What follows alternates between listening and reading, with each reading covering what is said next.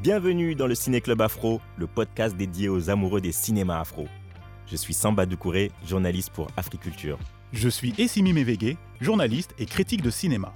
Ensemble, nous allons discuter des œuvres marquantes des cinémas afro-américains, afro-européens et africains. Le Ciné Club Afro, c'est une émission live enregistrée sur l'application Clubhouse. Vous pouvez nous rejoindre pour débattre autour du film ou de la série que nous avons choisi de mettre à l'honneur.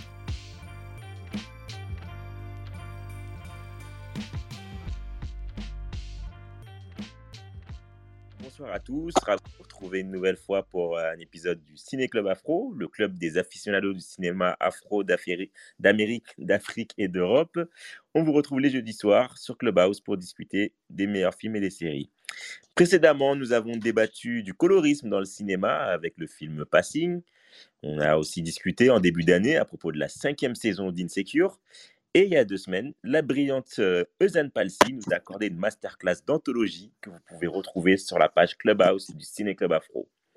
Ce soir, nous allons discuter de la série Colline en noir et blanc, co-créée par Ava Duvernay et Colline Copernic. Je suis Samba Doucouré, journaliste à Africulture, et je suis accompagné de mon binôme Essimi Mevege, journaliste et critique ciné. Bonsoir à tous. Bonsoir Samba. Et bonsoir Bakary. Ah. Et je préviens tout de suite, comme euh, ah bah pardon, euh, j'ai oublié de, de- de présenter euh, notre invité du jour, euh, Exactement. Bakary Sako. Euh, oulala, plein de casquettes, hein, mais aujourd'hui la casquette qui nous intéresse, c'est euh, qu'il est président de Panagon, qui est euh, une agence euh, De conseils dans le domaine du sport et de la culture. Voilà. Et, euh, et donc, euh, évidemment, ça l'intéresse beaucoup, euh, euh, la question de l'engagement, la question du sport, la question des marques, euh, vu que c'est son terrain. Et il va Mhm. pouvoir nous faire part de, de son expertise. Bonsoir Et- Bakary. Est-ce qu'il est là? Est-ce qu'il est là? Est-ce qu'il Bakary, en bas à droite, tu peux ouvrir ton micro. En bas à droite. Ah. Bakary. Bonsoir, bonsoir, les gars. J'espère que vous allez bien. Ça Merci va, nickel. Tout va bien? Super. Super. Alors, euh, donc je préviens tout de suite, comme indiqué en titre, la room est enregistrée, donc vous êtes conscient que vos propos peuvent être diffusés. Voilà pour la mise au point. Donc au sommaire, présentation du, euh, de la série et de- du contexte de sa sortie. Ensuite, vous pourrez monter on stage pour euh, partager votre analyse de la série, nous expliquer pourquoi vous l'avez adoré ou pourquoi vous l'avez détesté. Et euh, ensuite, euh, bah, le grand débat du jour. Est-ce que l'activisme et le, sport business sont deux choses compatibles? Et on terminera avec un point sur les sorties ciné de la semaine en France et en Afrique. Donc, Colin en noir et blanc, c'est une série qui est inspirée de la vie du joueur de football américain Colin Kaepernick, qui on découvre euh, bah, dans ses années euh, lycée, c'est sa, lutte euh, acharnée pour intégrer une université où il pourrait lancer sa carrière au poste de quarterback. Et hélas, les préjugés de l'époque font qu'on a du mal à confier un poste de ce type à un, jeune, un jeune noir. Et donc, on lui propose plutôt d'aller vers, le, baseball, qui est, euh, qui est un sport qu'il apprécie, mais sans plus. Et, euh, donc, on va voir euh, comment il se dépatouille de, ça. Euh, C'est une série donc, qui est inspirée euh, de, faits réels, euh, à laquelle le, le, le, le fo- le footballeur américain lui-même euh, participe, euh, on voit dans la série assez régulièrement. Euh, et Simi, pourquoi euh, euh, Colline en noir et blanc, c'est une série qui fait événement? Bah, on va déjà revenir à la genèse euh, de cette série, qui est tout d'abord le fruit d'une rencontre entre la réalisatrice et productrice Ava DuVernay et Colin Kaepernick. Il y a eu beaucoup de discussions entre eux. C'est quelqu'un qui a toujours soutenu euh, dès le départ, euh, dès qu'il a commencé à, à pose- à poser un genou à terre pendant l'hymne euh, national américaine à, l'été 2016. Elle a été parmi les premières personnalités à, à le soutenir, au même titre que Barack Obama et du, et du sportif, le basketteur de la NBA, LeBron James. Donc, il y a eu cette rencontre, ils ont discuté. euh, lui, il voulait qu'on parle un peu. euh, il était intéressé pour, euh, pour explorer sa jeunesse. Elle, ça lui convenait parce qu'elle ne voulait surtout pas faire un, biopic, sachant que euh, au fil et à mesure de leur discussion, Colin Kaepernick aussi euh, souhaitait, aussi a des souhaits de devenir acteur et de devenir producteur du film. Voilà en partie comment est née cette série euh, euh, de Colline en noir et blanc.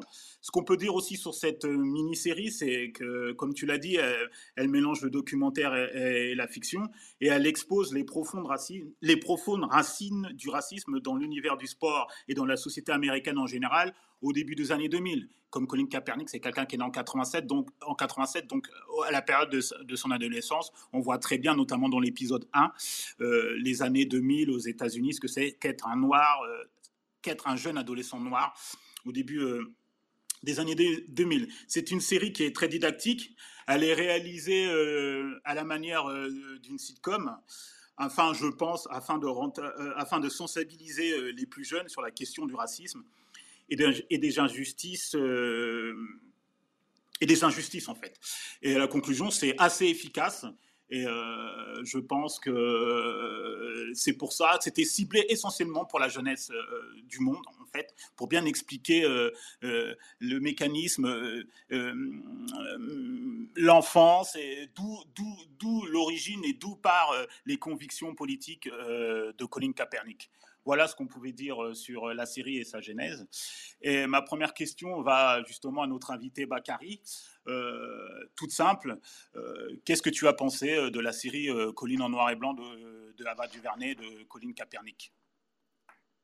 Je pense que c'est une série parmi d'autres supports de partage de connaissances, d'éducation, de, patrimoine, c'est-à-dire d'héritage, qui vous mm-hmm. vaut complètement la peine la, la, chose sur laquelle j'appuierai sur ton propos, c'est ce mélange entre mi-documentaire et mi-fiction qui retrace la jeunesse d'un athlète qui a marqué son temps et son espace et qui, j'espère, continuera à poursuivre euh, son œuvre. C'est euh, un support un peu, euh, un peu spécifique. Il y a énormément de sens dans la dynamique de, de, cette série.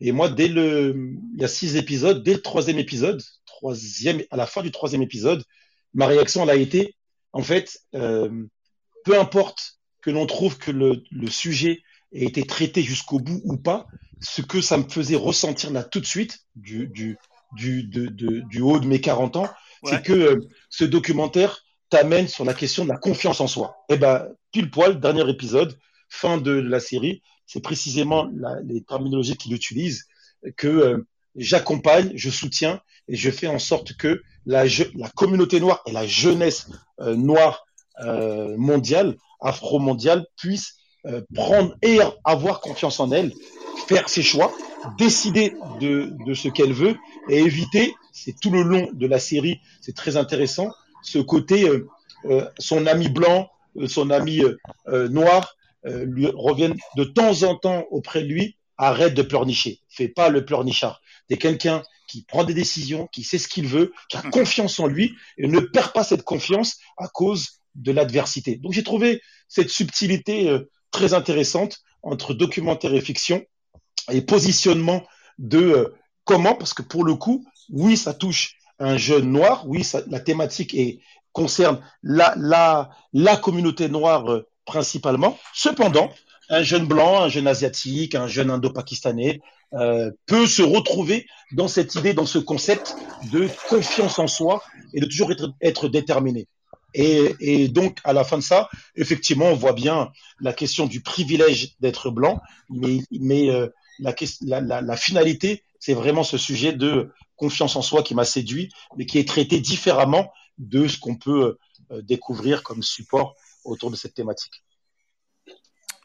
Merci de ta réponse. Alors, je voudrais rajouter, euh, j'ai oublié de dire quelque chose, c'est qu'il y aura un documentaire euh, sur Colin Kaepernick, sur euh, l'ensemble, de sa vie et, et, de son et de son et de son et le fait qu'il a été quarterback au, San Francisco 49ers. Ce documentaire sera réalisé par Spike Lee et ce sera pour la chaîne ESPN. E Merci pour ton intervention. Samba, tu as quelque chose à rajouter, ton point de vue, avant qu'on laisse la parole euh, à nous. ouais, euh, bah, c'est vrai que euh, au départ, c'est vrai que j'ai regardé ça, ça avait l'air un peu.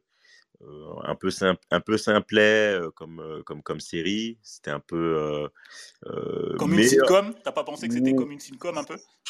Ouais, je sais pas si sitcom, mais au départ, euh, elle lui dit bon, on va pas, on n'arrive pas sur du, de la grande, de la grande télévision, mais, euh, mais en fait, c'était, c'est comme tu as dit, c'est didactique, c'est-à-dire qu'on nous prend par la main et on nous, on nous explique les choses, on nous, on nous, accompagne en fait dans, dans cet univers. Euh, bah, qu'on connaît pas forcément tous en plus et, et que c'est vraiment très grand public quoi comme, comme série on essaye de de pas de pas être dans des trucs trop hardcore. On, on aborde le, racisme, mais on y va quand même euh, euh, doucement. voilà. Oui, ça vise un public large, comme je l'ai dit. Hein, c'est fait pour la jeunesse en, général. Mais et en fait, au final, y a vu qu'il y a le regard du, jeune.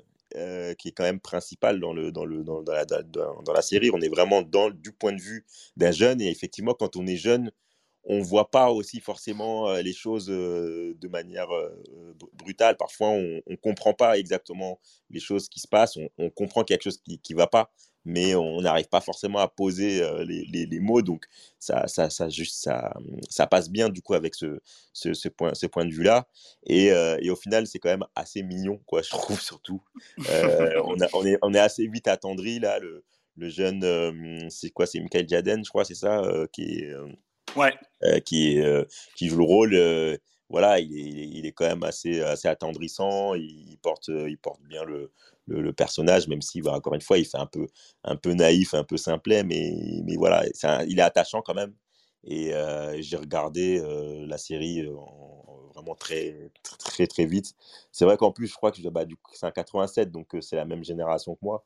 Mmh les, les, mêmes, j'ai les mêmes références avec lesquelles euh, j'ai pu ah, disséminer tout au long de la, série. Et, et euh, au final, j'ai quand même passé un, agréable moment. Et, et, euh, voilà, donc je, je, la recommande quand même. Voilà, mmh pas de très très grande qualité, mais c'est un, un, truc. Je pense que c'était pas le but, c'est la mise en scène. Comme je l'ai dit, c'était c'était tourné de la manière d'une sitcom. Je pense que le plus important, c'était de faire passer un message, en fait, comme l'a très bien mmh, expliqué euh, Bakary, surtout que le point très important de la série, c'est quelqu'un, c'est un métis qui a été adopté par une famille blanche et ça, on le voit euh, très rapide. Ouais, bah, on voit sa négritude et la culture afro-américaine, notamment dans le premier épisode, que mm, mm. je trouve que, qui, est, le meilleur des six pour moi.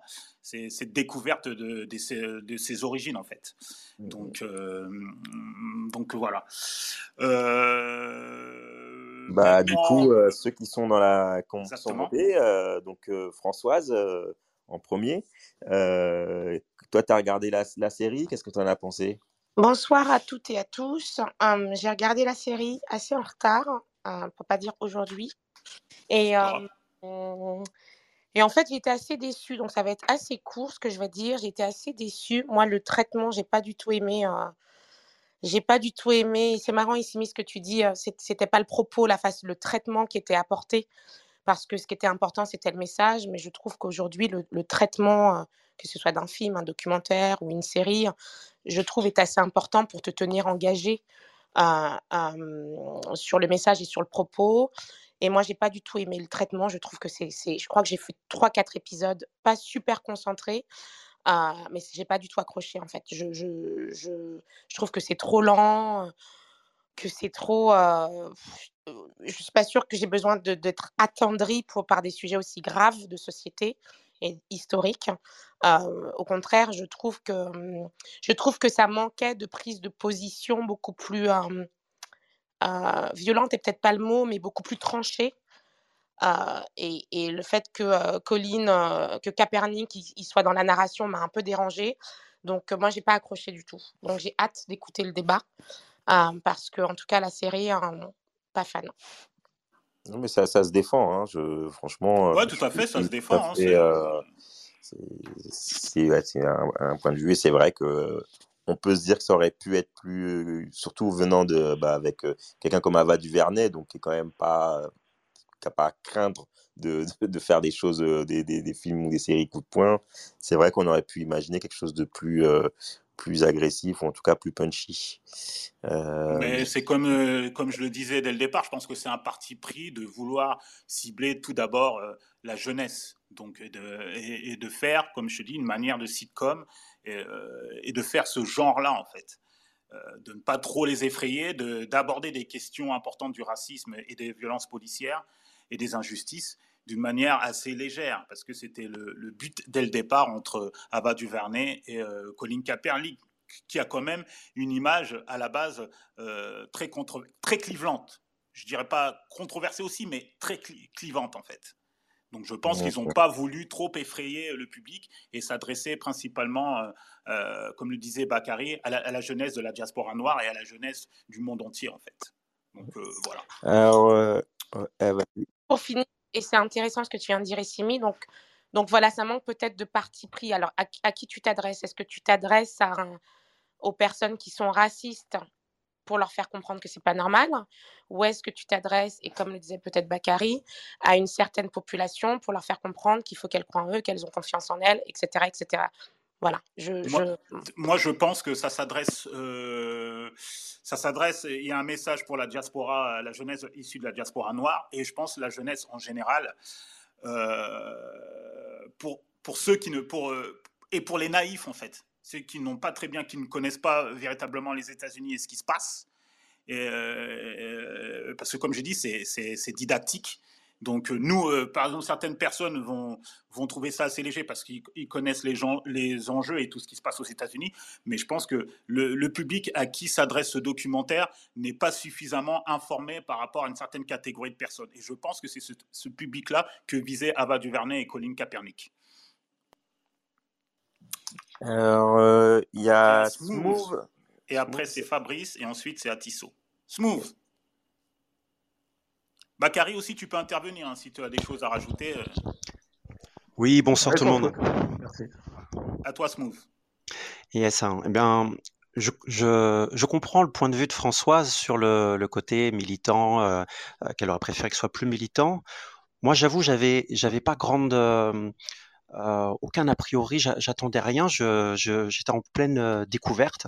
Et euh, moi, je l'ai pris un peu comme le ton, bon, on est tous à peu près de la même génération, le ton qu'avait le prince de Bel Air à l'époque, le côté, il y avait des messages, accepter sa différence, oui, côté sitcom, côté sitcom vraiment, avec des petits messages militants, mais juste ce qu'il faut comprend qui doit comprendre ceux, ceux, qui sont qui se sentent pas concernés ben ils se sentent pas agressés enfin c'est subliminal en fait et, euh, et moi moi ce qui moi ce qui m'a intéressé c'est que bon euh, euh, pour être honnête moi je suis pas le, la NFL je la suis euh, euh, que lors des finales hein, pour euh, généralement le, la mi-temps moi j'avais commencé à l'époque comme beaucoup en, avec Michael Jackson pour la période Dangerous et puis après je suivais à chaque fois jusqu'au Nipplegate et compagnie.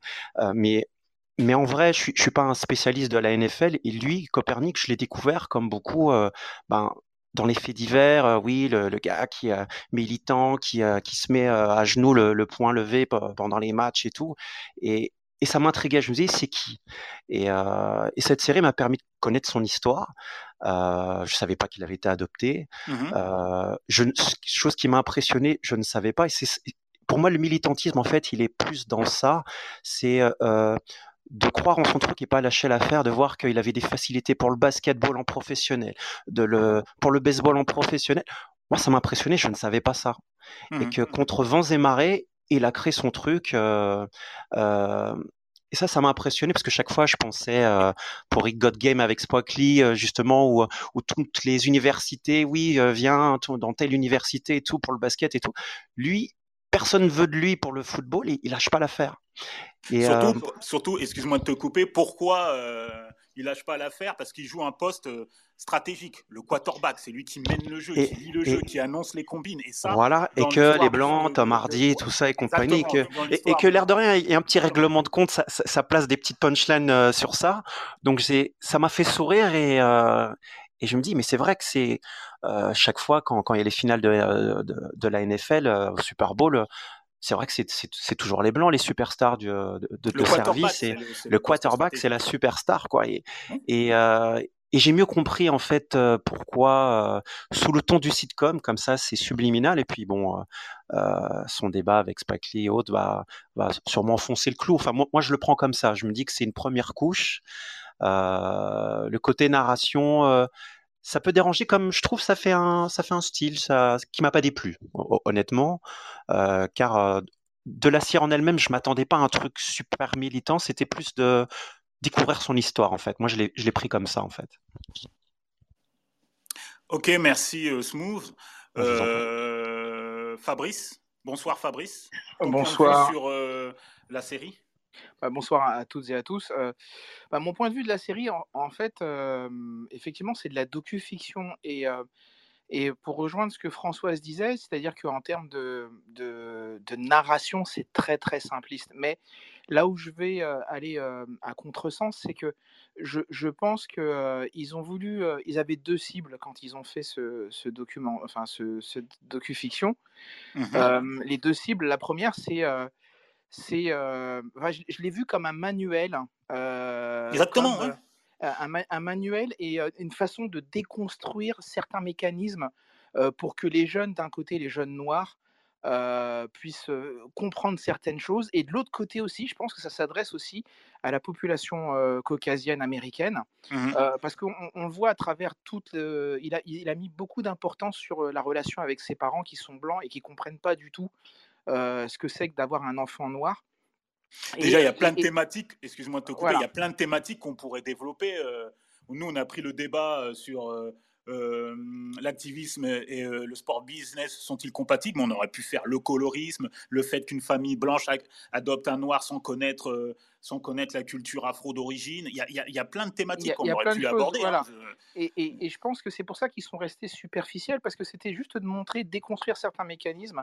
On mmh voit toutes ces choses avec le racisme latent, avec ces ces, petites phrases que les Américains n'aiment pas entendre quand on te dit boy, mon petit, mon garçon, je vais t'apprendre la vie, toutes ces choses-là. Et donc je pense que c'était, moi je l'ai vraiment vu comme un, un, documentaire, mais manuel de comment vivre quand on est jeune noir aux États-Unis et comment ben, voir les petites choses, tout ce racisme latent, insidieux, toutes ces choses-là un peu qui, sont, qui sont montrées dans, dans, le film. Et je pense vraiment que ça, ça, s'adresse essentiellement, moi, à, de, à, un jeune public.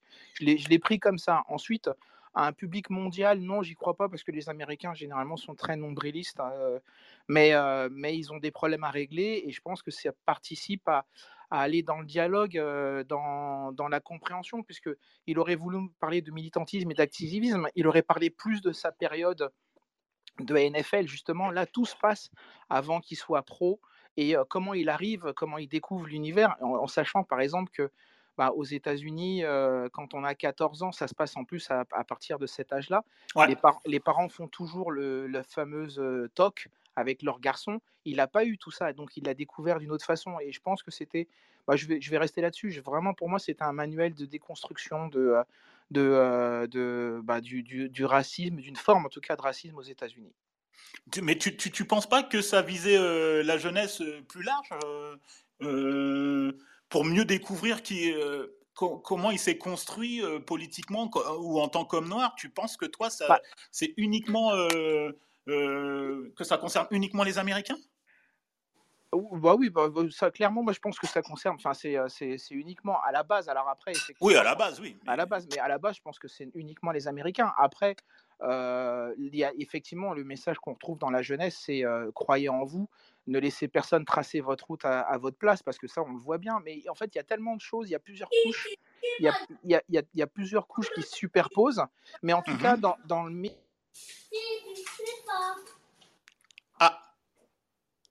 Ah, on a été coupé. C'est Eros, euh, mais j'ai coupé son micro. Euh. Ah, non, mais euh, euh, Fabrice, t'as pas fini ton propos si tu pouvais ouvrir ton micro Fabrice? Non, en fait, je, je parlais, j'avais pas vu que mon micro avait été coupé. Que je pense qu'il a coupé le micro, il a coupé le mien aussi. Euh, Samba, Samba, comment?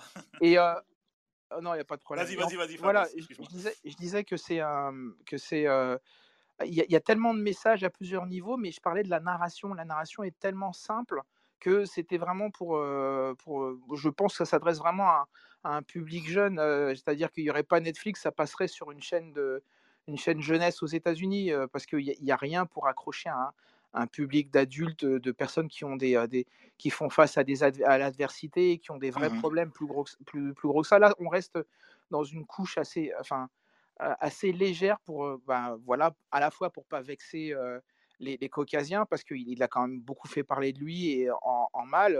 les gens ont brûlé ses maillots, il a été agressé. Dès que on nommait Colin Kaepernick, c'était des, des, des discours à, n'en plus finir. Et haineux même du voilà, de Trump. Ouais, ouais, voilà. Bah, je vois même, moi, sur, sur, sur certains réseaux sociaux, j'ai fait un, un jour, j'ai fait une citation de, de, pour Capernic et j'ai tous mes amis américains, puisque j'ai été à, l'école là-bas. Mmh j'ai tous mes amis américains qui me sont tombés dessus, surtout les, les, caucasiens, et parce que pour eux, c'était vraiment l'homme à abattre.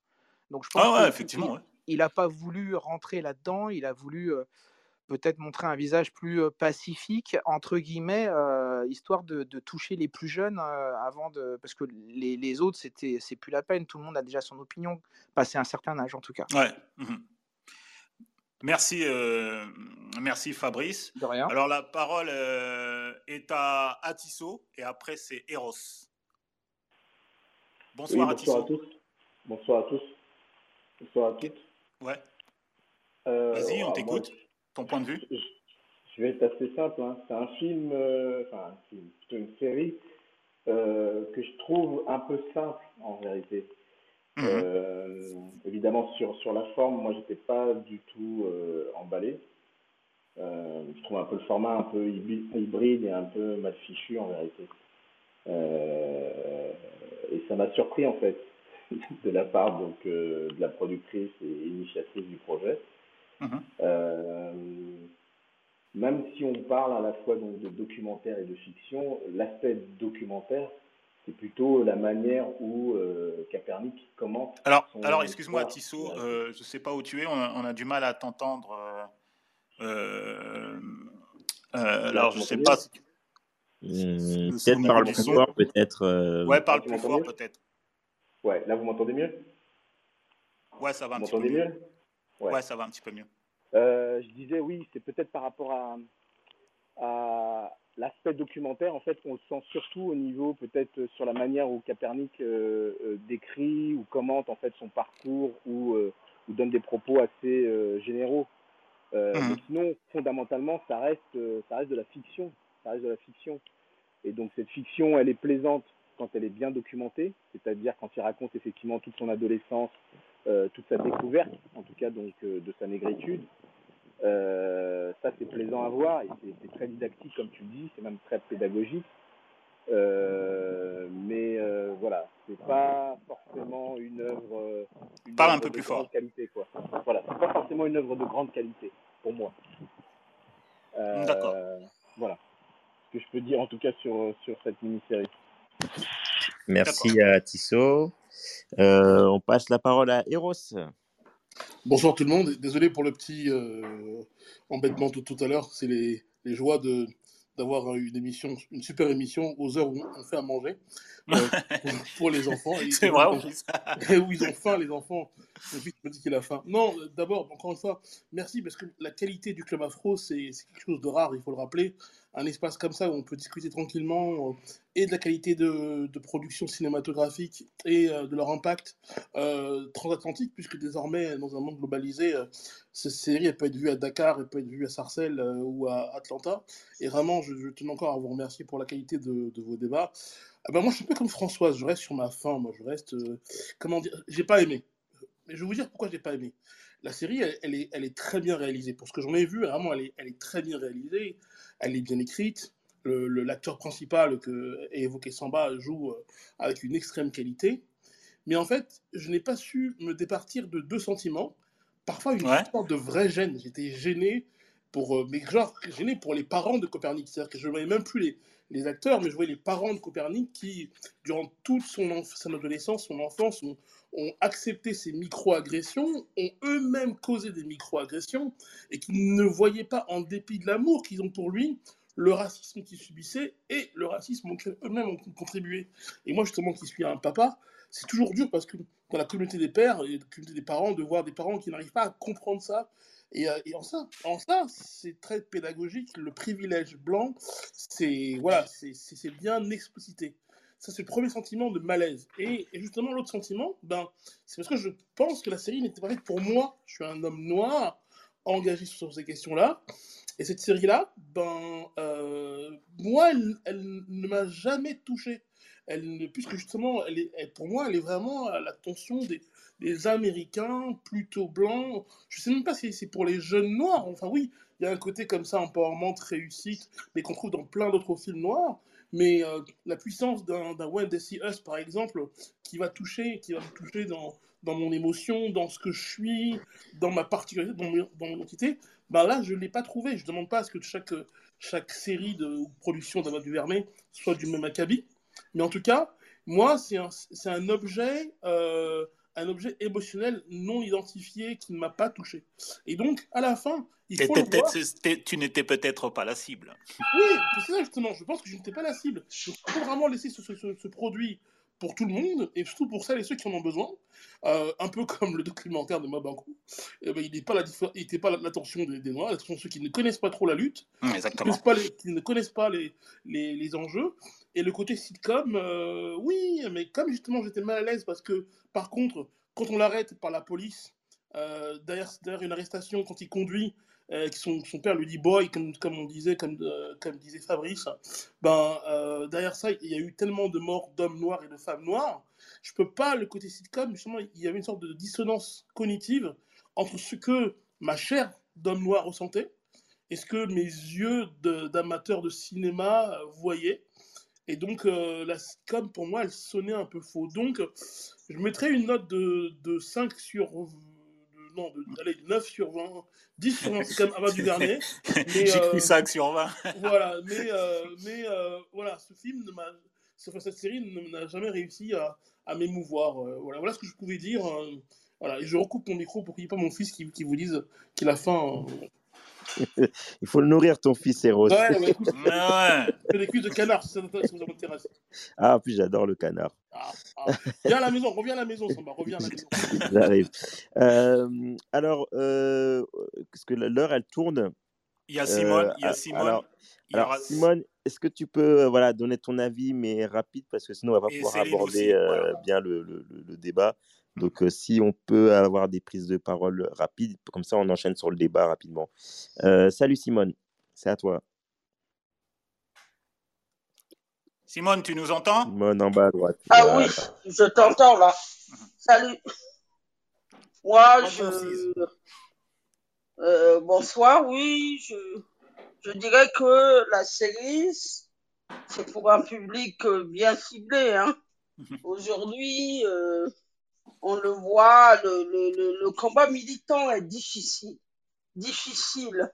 Ne serait-ce que rien que ces jours-ci, il y a une, une jeune demoiselle à qui on a demandé d'enlever son maillot parce que euh, son maillot de bain lors d'une compétition parce qu'elle portait Black Lives Matter.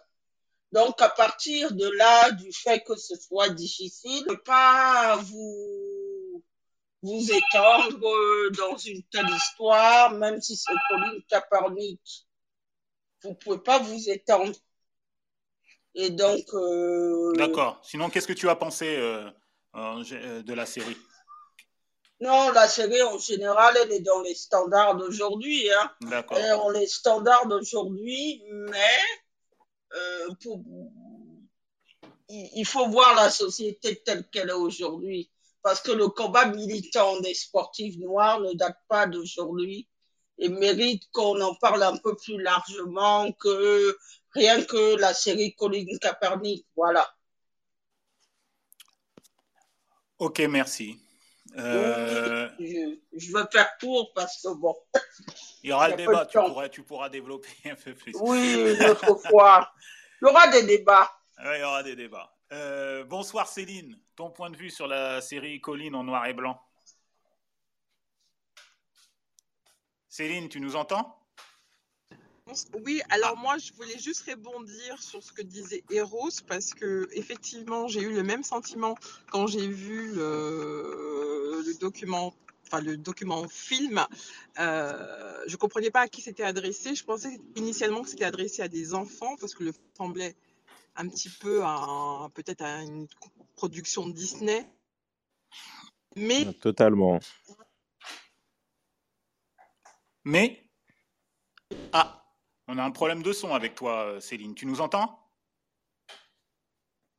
Céline Bon. Euh, Et notamment bon, c'est- quand je. Ah ouais, Parce y a- que on, on Céline, t'a pas entendu, euh, ça s'est que arrêté on limite, t'a à pas quand, entendu en fait. quand t'as parlé de pas. Disney, après on t'entendait plus. qui vivent dans un monde. Voilà, en- qui sont Euh, partagés ne entre les pas deux. non plus. Pardon? Céline, tu nous entends? Ah Est-ce oui, que je vous Céline, entends. tu nous entends? Oui, oui. Non, parce que Ah. nous, on on t'entendait pas bien. Donc après, euh, après ta comparaison avec Disney, on, on t'entendait plus. Donc si tu peux répéter à Ah, partir de ta comparaison de Disney. Non. Vas-y. Ah, Bon, on a euh, désolé Céline. euh, Ouais, on a euh, disait que alors, lui. euh, ouais, Ah, bon. Je Ah. vous laisse et puis je, je ouais, pas bien. Ça on va. t'entend pas bien. Alors, euh, ben, on va passer au débat. Euh, Essimi, euh, pourquoi euh, tu penses que euh, il faut s'interroger sur le- la compatibilité entre le sport business et l'activisme? Bah, je, me suis euh, je me suis interrogé par rapport à, à ça euh, au regard de Colin Kaepernick, mais après j'ai réfléchi et je pense que Colin Kaepernick est un cas à part, malgré le fait qu'il euh, ait mis fin à sa carrière euh, de footballeur euh, américain. Il a quand même bénéficié euh, du soutien euh, d'un sponsor, de la marque Nike et de grandes personnalités du sport et du showbiz. C'est ce qui a beaucoup changé euh, par rapport à sa situation de, de, sport, de, de sportif engagé. Sinon, il est très compliqué aujourd'hui d'être un sportif de haut niveau et d'avoir un engagement politique concernant la lutte contre le racisme et les violences policières, à moins d'être incontournable dans sa discipline sportive et de, bénéficier de soutien influent, ce que ça a été le cas pour euh, Colin euh, Kaepernick. Comme j'ai dit, Nike, euh, Barack Obama l'a soutenu, des grands noms du sport comme LeBron James, euh, Serena Williams l'ont soutenu. Donc c'est ce qui a contribué au fait que malgré qu'il qu'il n'ait plus de, de franchise pour jouer au football américain, qui continue à être une grande figure et un symbole de la lutte euh, antiraciste. Car sinon, si on regarde aujourd'hui, pour moi, le, seul véritable sportif euh, qui a suivi un peu euh, les pas de Colin Kaepernick, toute proportion gardée, mais c'est important ce qu'il a fait quand même, c'est le pilote de Formule 1, euh, Lewis Hamilton, quand il a exigé justement que tous les pilotes de Formule 1 dans le paddock mettent un t-shirt fin au racisme, qui aussi mettent le genou à terre euh, pendant les cérémonies euh, euh, d'ouverture de chaque Grand Prix, qui, qui demande à Mercedes de, de changer la couleur de la Formule 1 qui était euh, gris argenté et qu'elle devient noire, et qui tout, son combat contre la, contre la lutte de racisme, qui a quand même fait grincer des dents chez certains pilotes dans le paddock, mais qui se sont tous, se sont tous inclinés à cause de, de ce que représente euh, Lewis Hamilton dans la Formule 1 et le fait qu'il ait euh, sept titres de champion du monde. Mais sinon, mis à part ça, comme je l'ai dit, si tu n'es pas euh, quelqu'un d'incontournable, et ça aussi, ça dépend aussi dans quelle discipline sportive, je pense que, euh, aujourd'hui, plus qu'aujourd'hui, la compatibilité entre un sportif activiste et le business du sport, ce n'est pas possible en fait. Donc voilà mon point de vue. Et j'aimerais avoir aussi euh, le regard par rapport à ce- cette question, ce débat de, de Bakary en fait, qui nous donne son, son regard par rapport à ça. Lui qui en plus euh, c'est- est, est- est au cœur de ces, de, de ces, de ces questions-là en fait. Ouais. Tu es au cœur de ces questions-là. Euh, on essaye. On essaye. Je, euh, et c'est bien, moi, je, je dirais juste le, tout le contraire. Je pense que le sport peut être vecteur d'un véritable engagement euh, pour euh, des luttes antiracisme, euh, féminisme, les questions d'éducation, d'écologie. Je pense que beaucoup, c'est un, une question de, savoir-faire, d'organisation, de lobby, de structuration. Beaucoup, parce qu'ils ont été des people du sport, ont réussi dans leur reconversion à dominer par la question du sport l'impact sociétal. Les- la Coupe du Monde, je vous donne des, quelques exemples rapides. J'ai- Je, je, je parle, je réfléchis en même temps à mon propos. La Coupe du Monde au Qatar qui va se jouer prochainement. Le Qatar n'est pas un pays de sportifs. Ils n'ont donné naissance, je pense, à aucun athlète international. Aucun. Cependant, par le sport, ils se donnent un rayonnement international et ils en tirent des bénéfices qui sont de se positionner à l'échelle des nations avec lesquelles il faut échangé euh, aujourd'hui. Il euh, se donne une image positive sur la scène internationale. Peut-être que demain, un athlète de haut niveau va naître de cette communauté, mais en attendant, ils font naître des, des entrepreneurs qui créent des structures à dimension internationale, des multinationales. Ils peuvent investir dans le PSG. En France, je vais donner quelques exemples comme ça rapides. En France, vous avez par exemple un athlète de haut niveau, très reconnu, David Douillet. David Douillet, dans sa reconversion professionnelle, il devient un homme politique, un ministre. Et en tant qu'homme politique, il a milité pour la cause du judoka, mais aussi pour discipliner et réorganiser la question des fédérations en France et tout. Je pense que un documentaire, un film, c'est ce que j'ai dit en introduction, j'ai été très rapide, et c'était très intéressant tout ce qui a été dit euh, jusque maintenant, jusqu'à présent c'est que moi, j'ai pas regardé si euh, c'était du grand cinéma ou pas. Vraiment, c'était pas ça. Les premières minutes m'ont impressionné de ce documentaire. L'épisode 1 m'a beaucoup impressionné. je me suis dit, oula, la question du lien qu'il a fait entre les sportifs de haut niveau aujourd'hui, les jeunes noirs, et l'esclavage, donc cette, cette, marchandisation du corps noir, j'ai dit ça, je sais pas où, où va aller ce documentaire, mais j'ai l'impression que ça va juste exploser et éclater. Finalement, c'est redescendu. Ça a commencé plutôt fort et c'est redescendu. Mais c'est là que je dis, je pense que la thématique principale, c'est la confiance en soi que l'on voit sur la partie fiction, tout en amenant euh, quelques éléments sociologiques, des fois scientifiques, mm-hmm. de le, rapport que peuvent avoir le reste du monde, le regard qu'a le reste du monde sur la communauté euh, euh, afro-mondiale, afro-caribéenne, afro-américaine. La diaspora. Ah, la diaspora. Et, euh, et, et, je pense que les, les, aux États-Unis, ils sont plutôt à l'aise avec cette question de retour aux sources, donc du giving back, parce que quelque part, tu n'as pas le choix. La question du communautarisme des communautés aux États-Unis n'est pas une insulte. Elle est considérée comme une insulte en France mhm. selon qui prend la parole. Selon qui prend la parole. Oui, voilà, justement. Voilà. On peut, on, se sent concerné en France par la question du Black Lives. On se sent concerné. Mais quel footballeur, quel basketteur français, quel boxeur français pourrait porter le t-shirt et le maillot en plein combat? Aux États-Unis, ils l'ont fait.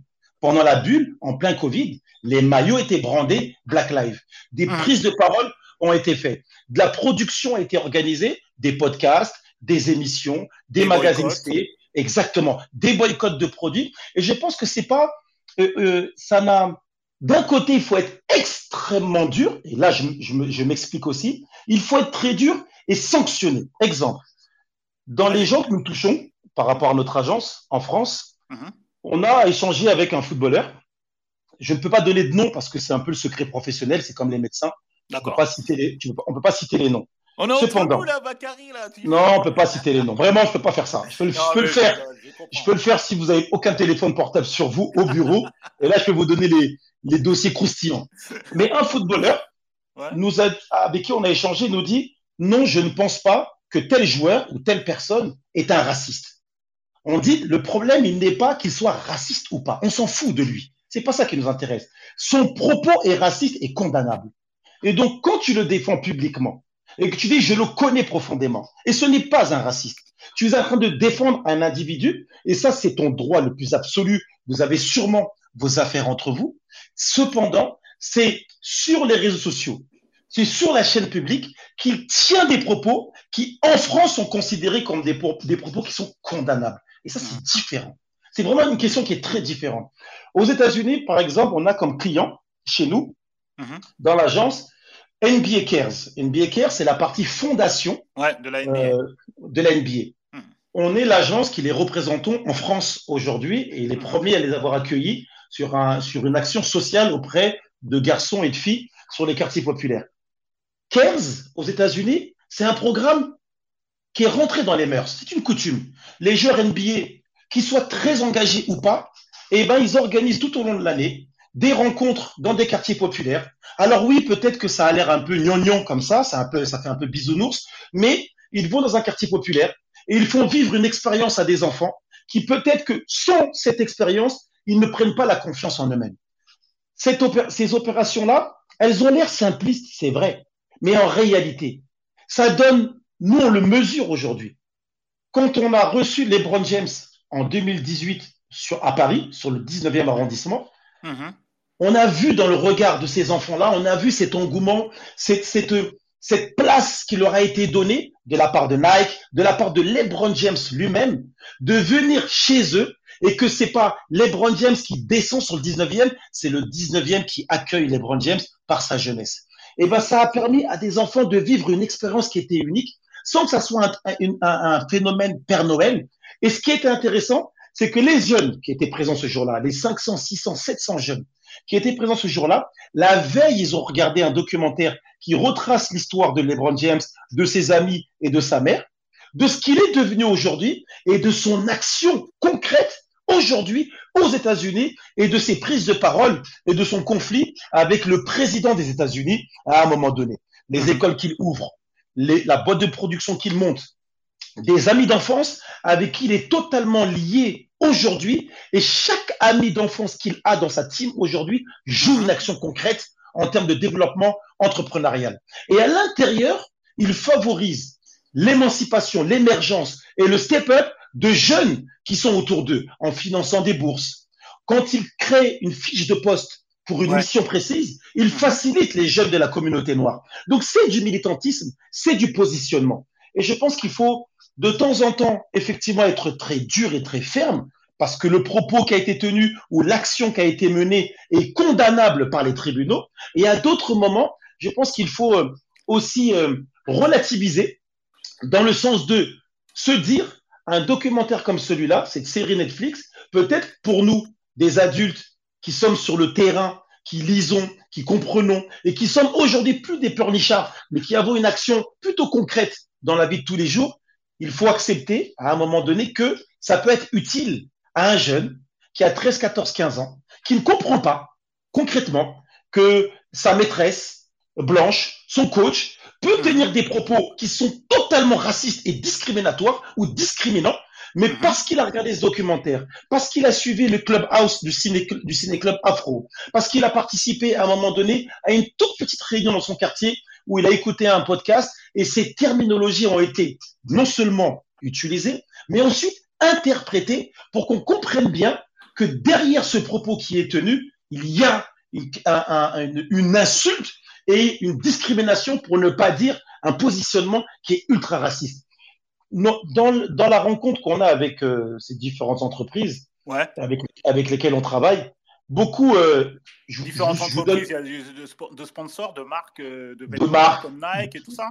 Nike, Jordan, Red Bull, ok. Mhm. Renault, euh, D'accord. TF1, peu importe. On a Ouais. une Mhm. série de clients avec lesquels on travaille. Ouais, ouais. Et euh, euh, des, des fois, bon, l'année dernière par exemple, euh, en 2020 plutôt, un de nos clients, une très grosse entreprise, multinationale, nous dit, voilà les gars, on aimerait mener des actions euh, dans le cadre du Black Lives, on aimerait que notre, entre- notre entreprise se positionne dessus parce qu'on ne sait pas faire. Donc, c'est-à-dire qu'il y avait une, vraie honnêteté pour le coup de la prise de conscience que on pense qu'on a contribué ou on a contribué des fois de manière structurelle, euh, systémique, et des fois c'est de manière totalement inconsciente parce que vous savez, il y a le système, par exemple, quand vous sortez de la fac, d'université, Ouais. il, y a des, il y a des critères des fois pour rentrer dans cette- certaines entreprises, certaines multinationales. Si Mhm. tu n'as pas fait telle ou telle école, c'est pas la peine, tu rentreras pas dans l'entreprise. C'est-à-dire que ce sont des critères ultra discriminatoires, discriminantes. Mais si tu n'as pas fait tel type d'école qui est, qui est dans le top 3 ou dans le top 5 mondial ou française, tu ne bosseras pas dans telle entreprise. Et donc, on nous pose la question, voilà, on aimerait que vous nous accompagniez, donc Oui. c'est du consulting, Mhm. sur comment se positionner sur ces questions-là de Black Lives, euh, de problèmes de discrimination, d'accompagnement de la jeunesse. Et on leur a dit une chose très simple, ultra simple. Deux temps. Un, recruter, pour commencer. Vous avez des jeunes issus de ces quartiers, des jeunes de cette communauté, de cette diaspora, qui sont extrêmement talentueux. Un, recrutez-les, pour commencer. Deux, puisque vous avez, vous rentrez dans le système de l'RSE aujourd'hui et que vous voulez mener une action sociale, c'est très simple. Attribuer des bourses qui montent jusqu'à 10 000 euros par an, jusqu'à 5 ans d'études, ça veut dire 50 000 euros de prise en charge pour un jeune qui, au lieu d'aller à la fac et travailler au McDo le soir, il fera la plus grande école de France. Et la- à la fin de la journée, lui, au lieu d'aller bosser, il rentre chez lui, il révise. Et le jour où il a besoin d'un stage, stage d'études, stage de fin d'études, eh ben, soyez présent pour organiser votre réseau afin qu'il puisse travailler ou chez vous ou chez l'un de vos partenaires. Donc, ce sont, des, ce sont des positions qui sont simples, Mhm. qui n'ont pas besoin de créer des tensions, sauf quand, encore une fois, quand ça tombe sous le coup de la loi. Ok. Ok, merci euh, Bakary. Donc on va ouvrir. euh, C'est très bien. C'était très intéressant, très enrichissant et très inspirant ce que tu viens de dire. Donc on va ouvrir s'il y a des questions par rapport à ce que tu viens de dire ou par rapport à la thématique du soir. Je pense que Françoise a. Françoise, euh, tu as quelque chose à dire Tu as des questions à poser par rapport à la thématique et- ou alors Ouais, par rapport ouais. propos de Bakary? Ouais, je suis, je suis- merci de me donner la parole. Euh, il y a eu beaucoup, beaucoup de choses dans ce que tu as dit, Bakary. Euh, euh, la fin du propos était peut-être pas forcément que sur le sport, il il était sur, euh, sur l'inclusion, en fait, globale, mais, même si ça fait, les, les deux sont très liés, mais je, ça m'a fait un peu hurler dans ma tête. Ça fait longtemps que ça m'avait pas fait ça, donc merci parce que ça fait du bien. Et moi, je suis toujours euh, là pour discuter. Quand tu, prends le Qatar, en fait, hein, euh, euh, le, débat, c'est quand même de se dire est-ce que activisme et sport, business sont compatibles Et pour moi, le Qatar ne peut pas être la, pire, en fait, des illustrations pour parler d'activisme, en fait. Les pays du Moyen-Orient et tout ce que ça peut représenter, les Émirats, en fait, tout ce que ça peut représenter euh, euh, sur les droits de l'homme. euh, et c'est juste. Donc, du coup, je, je- le, le lier à l'activisme, juste en gros et de façon très simpliste, parce que tu as de l'argent et que tu peux te permettre d'investir dans une coupe du monde ou de je ne sais quoi, parce que j'avoue que je ne suis pas trop le foot. Mais du coup, pour moi, le lien à l'activisme, c'est juste. euh, Je, je pense qu'en fait, il voulait illustrer le, le, le soft power et le fait qu'en fait, tu peux faire passer euh, euh, des, des, des, des idées et des choses. Je pense pas que euh, l'idée c'était de, de dire que c'était bien. hein. Je, enfin, En je- tout cas, Effectivement. bien Alors, il y, a- il y a ça où j'aimerais bien te faire réagir là-dessus. Ok. Euh, euh, je trouve que là, les, les, les, les- quand on parle d'activisme, j'ai l'impression que là, on, on est, on est beaucoup dans le clivage de noir-blanc. quoi. Et pour moi, l'activisme, ça va au-delà de noir-blanc. Et donc, en tout cas, moi, pour répondre à cette question, activisme et sport bis sont-ils compatibles? Je, je- j'ai envie- la, la- la- de ma lucarne, j'ai l'impression que non, les athlètes ne sont pas assez, euh, ne font pas en tout cas preuve d'assez d'activisme. Je me souviens de cette room qu'on avait fait sur un super euh, série que j'ai adoré et peut-être parce qu'à la base j'adore le basket, euh, qui était sur The Last Dance, sur, Sur le Michael basket, Jordan sur et les Bulls Jordan. Et Mhm. dans une des rooms, on avait justement évoqué le fait est-ce que que, que Michael Jordan avait à un moment, on, on- on lui demandait de, de, de, de se positionner sur des- voilà, de prendre position sur des émeutes sur X, Y, Z aux États-Unis. Il avait mis beaucoup de temps à le faire. Et je trouve qu'au contraire, dans le sport, les gens se positionnent peu, en fait, de façon, euh, encore une fois, tranchée, directe et radicale, parce qu'il ne faut pas euh, décevoir les fans, le public, les sponsors, euh, etc., etc., etc. J'ai découvert, euh, j'ai regardé le, le documentaire, euh, et ne me jugez pas, s'il vous plaît, mais euh, sur la, sur la femme, je crois, de. euh, C'est qui ce joueur de foot? Ronaldo, peut-être? Euh, Bref. Ne- Neymar, Neymar sur Non, non, Non, non, non, j'ai il y Neymar, y a un, il y vu a un Neymar. docu sur la femme de Cristiano Ronaldo. mais- Ah ouais, Ouais, la femme de Cristiano pas quoi. Ronaldo. ouais. Voilà, Ouais. donc j'ai vu Neymar et j'ai vu Ronaldo. Neymar, Ouais, très la bien. femme sur Cristiano Ronaldo. ouais, Voilà. Et en Ronaldo. fait, j'ai regardé tout ce documentaire en me disant, mais en fait, il m'a l'air d'être homosexuel, Neymar, euh, Ronaldo. Ouais, ouais, ouais. Et du coup, donc du coup, dans une autre discussion qu'on a eue euh, avec une très bonne copine, on a eu cette discussion de se dire, mais en fait, ils ont fait ce documentaire et cette série juste pour détourner parce qu'il y avait eu des, euh, des choses qui étaient sorties dans, dans la presse sur l'homosexualité de... euh, donc moi, j'ai découvert tout ça, je ne savais pas, sur l'homosexualité de, de Ronaldo, etc. etc. Mhm. Et, et donc, la question, c'est pas de savoir si c'est vrai ou pas. La question, c'est de pas juger. C'est pas ça le débat.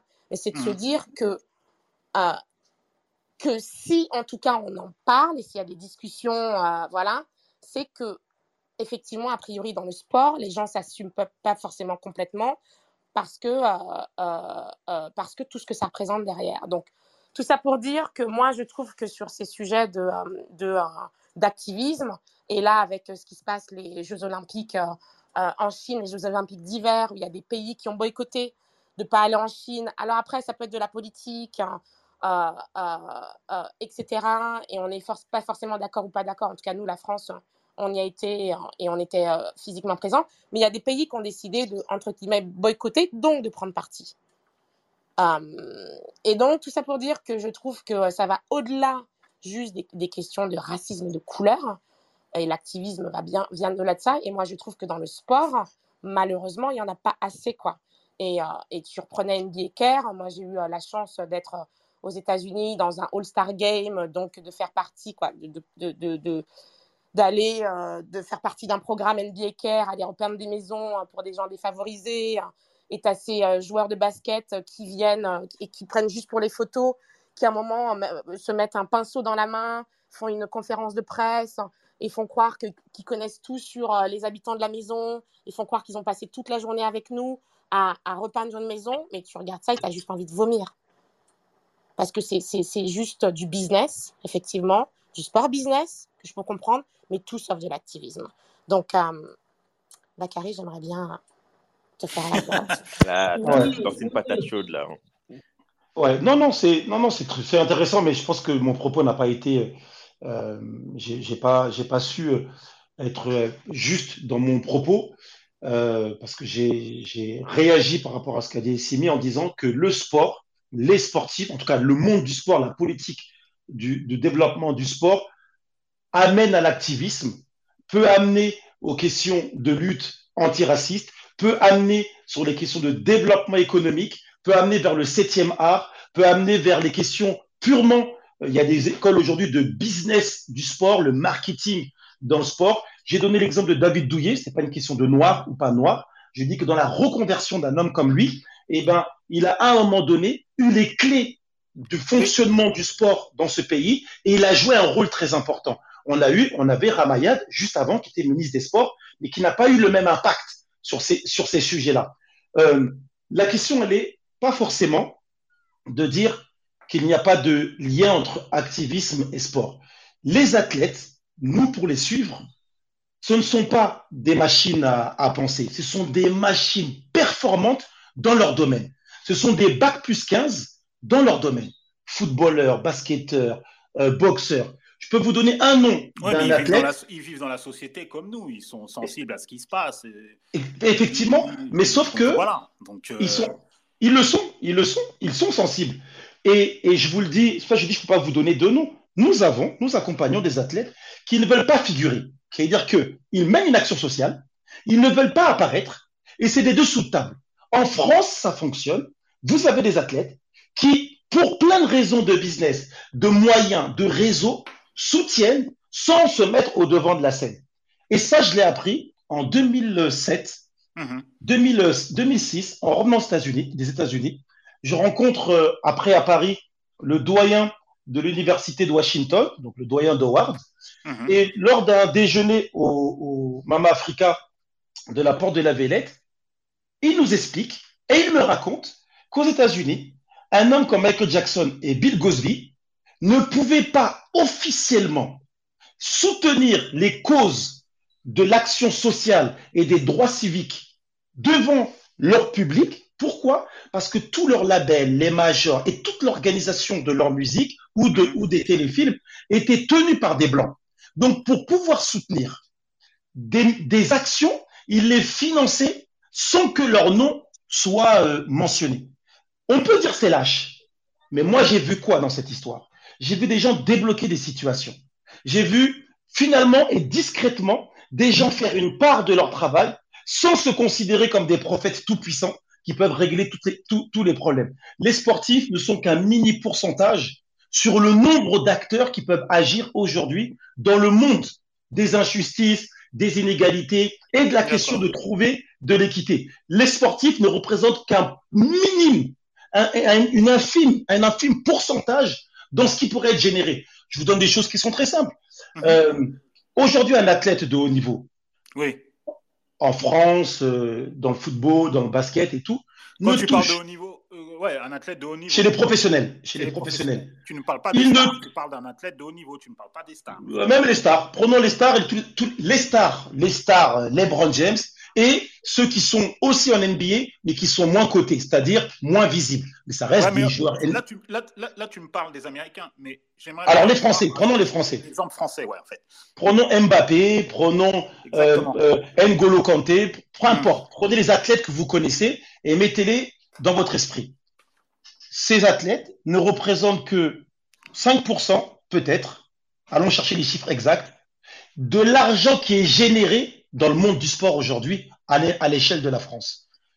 Si on souhaite aujourd'hui que ces, que ces athlètes, ces sportifs, puissent à un moment donné prendre position, et je vous le dis par, avec, par connaissance de cause, parce que nous, nous, nous traitons les discussions avec eux, beaucoup sont conscients de ce qui se passe, mais ne savent pas quoi faire. Beaucoup sont rentrés tellement jeunes en centre de formation, ont quitté leur famille, leur quartier tellement jeunes, à 12-13 ans, que quand ils arrivent à 20-21 ans, ils ont fini par conscientiser, exactement comme dans le documentaire, des attitudes et des propos racistes ou des, des- des attitudes discriminantes. Tout ça, je pense que c'est par l'élévation. Je pense que c'est par la structuration et l'organisation qu'on peut permettre de dire que nous pouvons nous positionner sur X ou Y sujet et c'est par aussi la société civile que l'on peut faire cet accompagnement. Quand Pape Diouf, à un moment donné, en France, euh, Oui. président de, de l'Olympique De l'Olympique de de, Marseille. de Marseille, quand il dit à un moment donné que si nous voulons, il ne s'adresse pas forcément qu'aux aux, aux footballeurs noirs, il dit mais si nous voulons être respectés, si nous voulons que les bruits de singes arrêtent dans les stades, nous devons montrer que nous avons aujourd'hui un rôle tellement important et clé dans le fonctionnement du football européen, nous devons nous mettre en grève. Oui, je me rappelle de. Exactement. C'était par rapport les- aux propos de. de, euh, de, de l'entraîneur de, l'entraîneur de Bordeaux, là, Willy Sagnol. C'est par Exactement. C'est par rapport au joueur, euh, joueur noir africain euh, de Willy Sagnol. Alors, il y a, il y a Exactement. Fabrice, excuse-moi, il y a. Fabrice qui voudrait intervenir. Et après, intervenir. Simone, rapidement. Fabrice Oui, je suis là. En fait, euh, je voulais, euh, je voulais juste te dire, effectivement, on parle de. Enfin, le thème, c'était euh, sport business et compatibilité avec l'activisme. Bah, il y a le mot business dont on n'a pas, on n'a pas parlé. Enfin, si euh, Bakary en a parlé rapidement, mais ce qu'il faut savoir, c'est que quelle que soit la discrimination, un athlète, hein, il faut qu'il se finance, il faut qu'il vive, il faut qu'il fasse euh, ce qu'il a à faire. Et le problème, c'est que le message qu'il veut faire passer euh, sera entendu tant que ce sera compatible avec celui qui paye. Voilà, on s'arrête là. C'est-à-dire que que ce soit euh, aux États-Unis où ils ont beaucoup plus de, de- poids et j'ai envie de dire certains sont presque même indéboulonnables. Mais en France, le problème que les, athlètes ont, c'est que euh, bah, un moment, euh, il y a euh, l'inconscient collectif, il y a le public, on est dans la cancel culture en ce moment avec les réseaux sociaux, c'est qu'à un moment, bah, ta voix peut s'élever jusqu'à ce que euh, tant qu'elle ne dérange pas celui qui paye. Quoi. Voilà. Et on est dans ce monde-là et c'est compliqué. D'ailleurs, tu parlais tout à l'heure de, de euh, le- euh, le- la Formule 1 avec euh, le, Lewis le- Hamilton. la- voilà, Lewis Hamilton. Bah, il faut savoir que là, il aujourd'hui, il y a le- l'article qui est passé et qu'à partir du début de la saison prochaine, c'est fini. Ils arrêtent le truc de Lewis Hamilton. Il Ouais. n'a pas été champion du monde, donc d'un seul coup, on repart. Voilà, on a, on a, fait, on a fait les bien-pensants et, et on revient aux, aux bases. Le vrai problème, c'est qu'on le voit, la plupart des athlètes qui ont fait un, de, de- de- un activisme poussé, la plupart du temps, c'est euh, à la fin de leur carrière. Euh, on le voit avec Lian Thuram, avec plein de gens qui. Ouais, euh, c'est ça, c'est pas pendant leur carrière. C'est ce pas pendant leur carrière, parce que voilà. je voulais dire à Bakary. Parce que c'est une histoire de carrière. Alors après, effectivement, j'ai vu et je le sais et je l'ai entendu aussi avec Bakary, c'est qu'il y en a beaucoup qui le font dans le down low, c'est-à-dire discrètement. Parce que, euh, voilà, déjà, ils n'ont pas envie que ça se sache, mais deux, c'est juste pour pas avoir à, à répondre. Et ce qui est paradoxal aujourd'hui, c'est qu'on demande à tout le monde leur avis, mais en fait, quand l'avis est donné et qu'il ne correspond pas à celui de du bien-pensant de la majorité, ben, il, faut, il, faut, la- il faut le ravaler. Quoi. Voilà. Ok, merci. Alors, je voulais juste rapidement donner un exemple. hein, Oui. que, euh, pourquoi euh, il faut toujours s'appuyer sur des faits et sur l'histoire. Vous, euh, euh, Thuram n'est pas pour moi le, le- le- le bon exemple, mais euh, dans l'histoire des, des athlètes de haut niveau, qui sont dans le sport business purement, il y a une histoire qui, dans le basket qui me revient assez souvent. C'est un homme, un jeune homme, qui a bouleversé tout- tous les codes culturels de la NBA. Il s'appelle Alan Iverson. Alan Oui. Iverson, c'est pas parce qu'il était un activiste, c'est parce qu'il a décidé d'être un jeune noir qui, est, qui reste authentique et lui-même en NBA, tatouage, natte collée. On a vu la question des nattes collées dans, Oui, le, dans le premier épisode, dans, la- euh, dans le premier épisode. C'était un vrai, véritable sujet profond de rester avec ses habits, d'être la culture dans laquelle il se sent bien, il se sent le mieux. C'est cette culture de rue, euh, à l'époque, donc oversize, le baggy, exactement la culture hip-hop. Toute la, la direction de la NBA, les avocats lui sont tombés dessus. Et moi, je pense que il n'y a aucune lâcheté chez la majorité de ces athlètes. C'est la complexité de fonctionner à l'intérieur qui fait que, il faut vraiment se mettre à la place de ces gens-là. Un Kaepernick, par exemple, c'est un cas sur mille. Que ça soit, et j'aime bien ce qu'a dit tout à l'heure euh, Céline ou François, je crois que c'est Céline, qui est que euh, c'est pas une question de noir ou de blanc.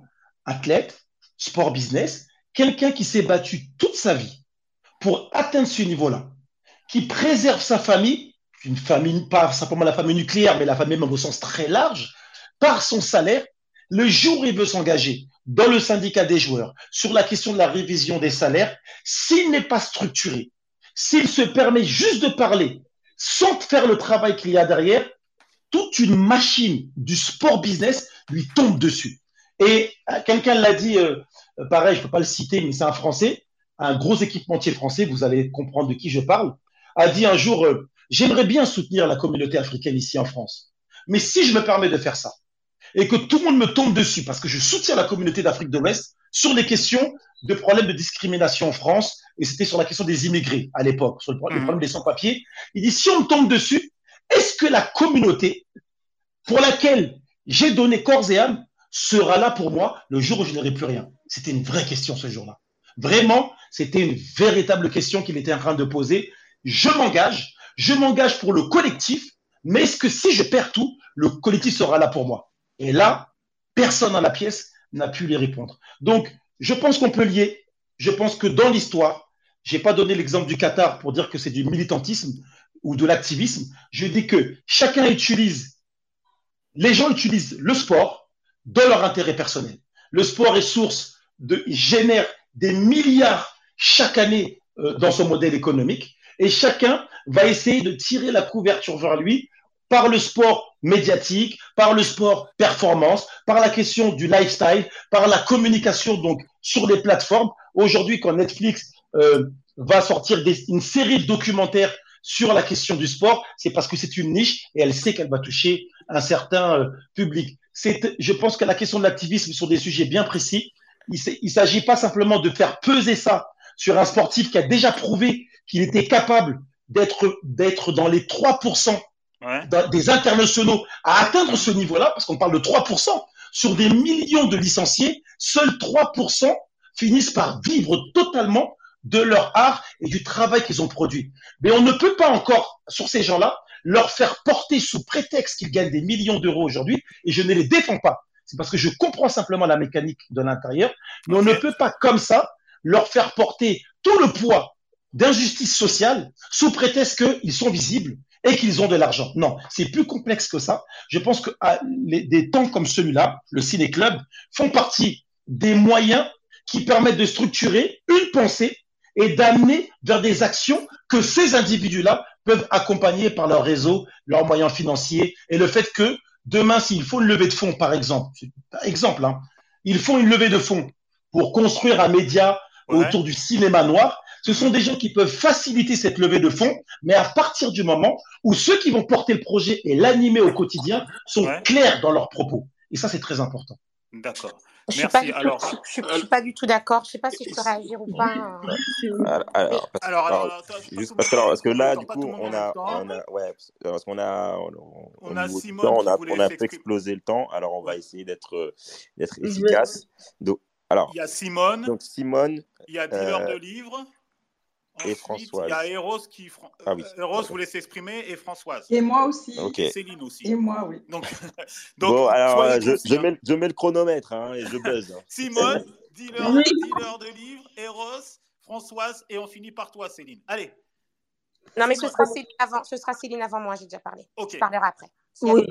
Simone, Alors, moi, je suis juste en train de dire que nous, par exemple, en France, on ne perçoit pas encore que l'activisme est en train de se déplacer. Aux États-Unis, chez les sportifs, il s'est énormément déplacé. Il y a, actuellement Kyrie Irving, c'est à suivre, qui est en train de donner de la voix pour les communautés noires. Et ils ont publié un communiqué récemment euh, d'un syndicat qu'ils ont eux-mêmes avec euh, Evie Bradley créé, où ils veulent euh, vraiment, ils, demandent entre autres l'arrêt de la saison euh, pour permettre euh, du moins dans leurs revendications, ils ne peuvent pas jouer dans un championnat où les athlètes, où les populations noires sont durement impactées. Bref, une chose, quand je disais juste que, la, euh, que c'est en train de se déplacer, c'est qu'aujourd'hui, aux États-Unis, beaucoup de sportifs noirs mettent en place des actions et se lancent dans l'investissement dans le sport même pour faire Oui, progresser les causes je Mhm. pense qu'il faut entrer dans les capitales. On a vu Serena Williams, euh, euh, Candace Parker, ils ont été propriétaires d'une franchise NFL. Non, Naomi ouais, ils pas propriétaires, hein, sont. Non, ils ont investi. Ils sont dans les propriétaires. Ils sont dans les Oui, oui, propriétaires. ils sont, ils sont dans les propriétaires, mais ils sont pas majoritaires chez les Miami ils sont pas majoritaires, Voilà, c'est mais ils sont dire. dans les, ils sont, si tu préfères, ils sont dans les actionnaires. Voilà. Exactement, voilà. Voilà, c'est je important de le mauvais terme. Ils sont dans les actionnaires. Et, et, et, et, et puis, euh, l'activisme, c'est aussi réfléchir à la manière dont on fait les choses différemment. Kevin Durand a mis en place des actions pour aider des jeunes noirs à investir, par exemple, en bourse et tout ça. Il dit, j'aime bien quand les jeunes ont des Nike, mais je préfère encore mieux quand ils ont des actions Nike. Donc maintenant, de ce côté-là, juste pour terminer, tout Mhm. l'activisme est à, à revoir. L'activisme tel qu'il est pur et simple. Un activisme, par exemple, qui a réussi, je terminerai là, c'est Venus Williams. Venus Williams, au début des années 2000, elle demande à tous les tournois du Grand Chelem, maintenant, vous allez nous donner la parité, somme égale, hommes et femmes, dans tous les tournois du Grand Chelem. Il n'y avait pas grand monde pour la soutenir, mais pour autant, elle n'a pas abandonné. L'activisme, comme moi je le dis aujourd'hui, il doit être constructif. Euh, sait plus forcément, on peut manifester notre mécontentement et tout ça. Il y a beaucoup de coups à prendre dans ça. L'une des seules qui a beaucoup pris de coups, c'est Naomi Osaka. Quand elle décide de porter les masques et autres, elle est jugée. Maintenant, nous, en tant que citoyens, il faut nous-mêmes nous prendre en, en charge et nous-mêmes entrer dans l'activisme aussi. L'activisme ne peut pas reposer sur les sportifs seuls. D'accord. Voilà. Ok, merci. Merci beaucoup, euh, Simone. Rapidement, dealer de livres. Bonsoir. Dealer de livres. Bonsoir. Allô, vous m'entendez? Ouais, très bien. Vas-y. Super, bonsoir à toutes et tous. Bon, rapidement, parce que je suis un peu débordé là avec les enfants. Euh, déjà, bah, merci d'organiser cette discussion. Euh, je trouve que vous avez été quand même assez sévère avec le documentaire, hein. Enfin, le film documentaire, le docu-fiction. Moi, j'ai trouvé ça vraiment pas mal. Et euh, effectivement, bah, en fonction du niveau de connaissance qu'on a déjà sur, sur les sujets qui sont abordés, on peut trouver ça plutôt, plutôt light. Mais moi, j'ai trouvé que le, la forme euh, était, était pas mal et le fond aussi. Ouais, il y a pas mal de sujets qui sont abordés. Alors, sans doute pas en profondeur, mais bon, j'ai quand même euh, entendu citer euh, Asata Shakur, Kwame Nkrumah, le colorisme, etc., la Mhm, problématique mhm. de l'adoption euh, voilà, de parents blancs qui connaissent pas forcément la culture afro quand ils adoptent un, un enfant noir. Donc, bref, moi, j'étais plutôt pour. Après, par rapport à la question de. Enfin, j'ai plutôt aimé, je veux dire. Par rapport à la question de l'activisme et du sport, j'ai une question que je me pose là et que je pose un peu à tout le monde et j'aurais pas, forcément la réponse à ça, mais c'est pas grave. C'est pourquoi est-ce qu'on attend autant des sportifs? Voilà, pourquoi est-ce qu'on attend autant des sportifs? Euh, Ça pourrait peut-être aussi être le cas des, artistes. Euh, comme Bakary l'a dit un peu euh, précédemment, je crois, ils n'ont pas forcément autant de poids qu'on pense, surtout dans l'exemple américain, quand on sait que voilà, la NFL, la NBA, moi, j'y connais pas grand-chose, mais les propriétaires des clubs font que bah, on a bien vu l'exemple, hein, depuis qu'il qu'il a mis son genou à terre, euh, tout le monde l'a boycotté. Bon, est-ce que ça a fait avancer la cause ou pas, je sais pas, mais il y a aussi un problème au niveau de, de, de, de, bah, qui est propriétaire, qui décide quoi. Et euh, donc, pourquoi est-ce qu'on attend autant des, des sportifs alors que bah, il y a peut-être d'autres enjeux, d'autres endroits où ça peut se jouer. Et il y a peut-être aussi d'autres personnes qui peuvent avoir une influence, même si voilà, on sait que les sportifs, d'accord, ils ont, ils ont médiatiquement, ils ont un impact parce qu'ils sont vus et revus, etc. On les met en avant, mais voilà, est-ce que finalement euh, l'image qu'ils ont, est-ce qu'ils ont autant de poids que ça, quoi? Bon, voilà, je vous laisse. Merci en tout cas. Je continue d'écouter, mais Merci là, à toi, Luc. je dois changer des couches là. Merci à toi, Luc. Euh, Eros, rapidement. Après, Luc, je suis c'est solidaire. Moi aussi. Je suis solidaire du changement de couche. Euh, su- su- super débat. Euh, J'ai plaisir d'entendre Bakary que j'ai pas vu depuis, depuis longtemps. Je suis d'accord avec ce que lui dit, et ce que Simone dit sur le fait de l'investissement qu'on qu'on minimise souvent des, des, des, euh, des sportifs. Si on revient à, à Capernic, rappelons que, à, à quel point ceci lui a coûté, ça a coûté sa carrière. Il y a eu un, un événement il y a deux ans et il y avait des forces spéciales à Fort Bragg, si je ne me trompe pas, qui se sont entraînés en utilisant Capernic comme cible. C'est pour vous dire à quel point le niveau de détestation d'une partie de l'Amérique blanche, euh, Trump avait dit de lui que c'était un son et qu'il fallait, fallait, lui et des gens comme lui, les frapper. Donc le niveau de violence que prendre la parole en public et défendre une cause suppose aux States comme en France est très dur. Il y a un Capernic tous les deux pour 1000, comme il y a eu il y a un Mohamed Ali pour, euh, pour, pour 10 000. Et pour autant, il ne faut pas oublier, par exemple, si on en revient à la question française, les, les sportifs, notamment noirs, peut-être que nous leur demandons peut-être trop, pour revenir à ce que Luc disait. Euh, si vous prenez un, un jeune comme Mbappé, qui est extrêmement jeune, et Bakary avait raison de, de nous rappeler, un sportif, c'est quelqu'un qui a passé son temps à se sacrifier. Il n'a pas eu de jeunesse et de, de- de- de petite enfance. Sa carrière est très courte parce qu'il est euh, sujet à être blessé, dans le cas d'Hamilton, à éventuellement mourir sur un- une piste de F1. Et son, son niveau d'influence est très, très relatif. Mais, ah, euh, ah, merci. Et quelqu'un comme Mbappé, par exemple, n'oublions pas que durant la dernière- l'avant-dernière Coupe du Monde, Mbappé euh, a donné tous ses gains de l'équipe de France à Mhm, des assos Exactement. que la fondation Emmaüs peut compter sur lui régulièrement. Il donne régulièrement de l'argent sur Emmaüs. Moi, je vis à Nautilus à côté de Bondy, là où il a grandi. Il vient régulièrement dans son quartier et il agit pour son quartier. Euh, moi, je euh, pensais à des mecs comme Evrard qui ont, agi énormément euh, aux Ulysses. Il y a beaucoup plus d'actions, notamment pas très connues, de sportifs qu'on ne le pense.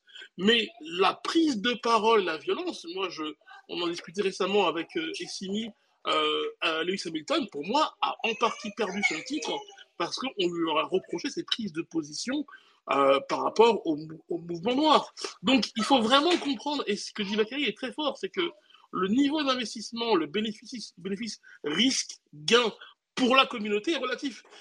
Un, sportif une sportive peut prendre la parole, avoir un, impact très relatif sur un sujet, mais pour autant perdre sa stature, sa position d'influence, alors que mieux vaut cumuler de l'influence, du capital social et d'influence pour agir au bon moment. Et je finirai par, par Jackson, par rapport à ce que disait, ce que disait euh, Bakary et le doyen euh, de la fac. Aujourd'hui, lorsqu'on revoit Michael Jackson, on se rend compte qu'il a énormément agi pour la communauté en secret, alors qu'on pensait juste que c'était quelqu'un qui ne, qui ne s'aimait pas et qui n'aimait pas ce qu'il était. Donc, euh, le débat activisme sportif ou pas, voilà. Mais je- et c'est vraiment, il faut prendre ça avec des pincettes, rendre, rendre la question complexe. Et euh, alors qu'on est tous engagés militants, pour se dire, un mec comme Mbappé, qui n'a que je sais plus quel âge, il a déjà 23. beaucoup fait. Voilà. Merci, je coupe mon micro et bientôt j'irai changer une couche aussi. Ok, merci, euh, Eros. Euh, Céline, rapidement.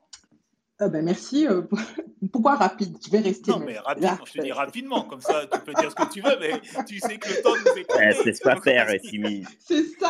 Oh, vraiment, c'est pas gentil. non, euh, ce que je voulais dire, c'est le premier point, c'était par rapport à ce qu'avait dit, je crois, bon, je ne m'appelle plus. Bon, bref. Euh, le film en, en tant que tel, pour moi, s'adresse vraiment à ce que je voulais dire initialement quand j'ai été coupée, Ouais. à euh, une population métisse, vraiment, parce que je ne comprenais pas non plus pourquoi euh, le film avait été fait.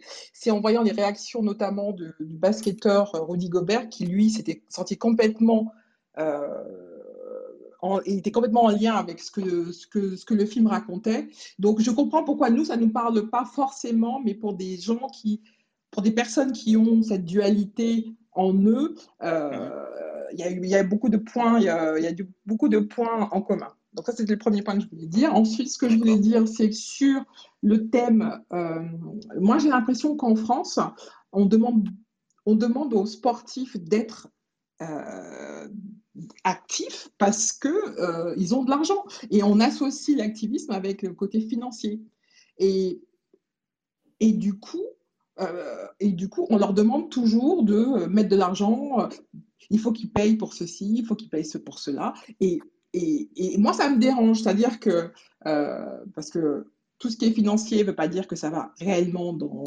dans les causes euh, et pas forcément dans les poches d'autrui.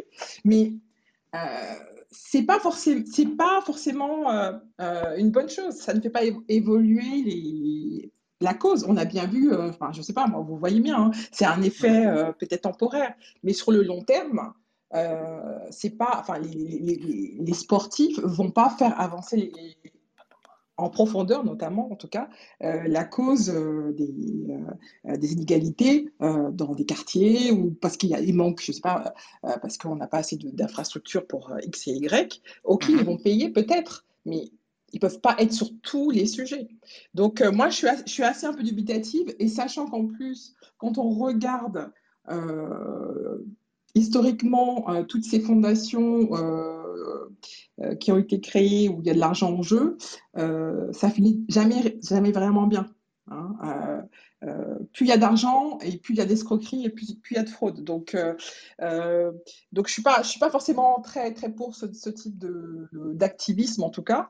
Euh, je pense que c'est tout le monde qui doit y être et c'est tout le monde, qui, enfin tout le monde à, son échelle doit être actif et ne pas faire peser le poids d'un changement sur, bah, sur, des, sur, des, sur des sportifs. Quoi. Je, je trouve que c'est, je trouve que c'est, c'est, euh, en tout cas au long terme, ça ne sera pas du tout productif au niveau structurel. Quoi. Ça apportera rien, euh, euh, ça apportera que, euh, euh, euh, que des micro-engagements et sur le long terme, on ne parle pas de choses en profondeur. Donc, donc, donc voilà, c'est ce que je voulais dire sur le sujet.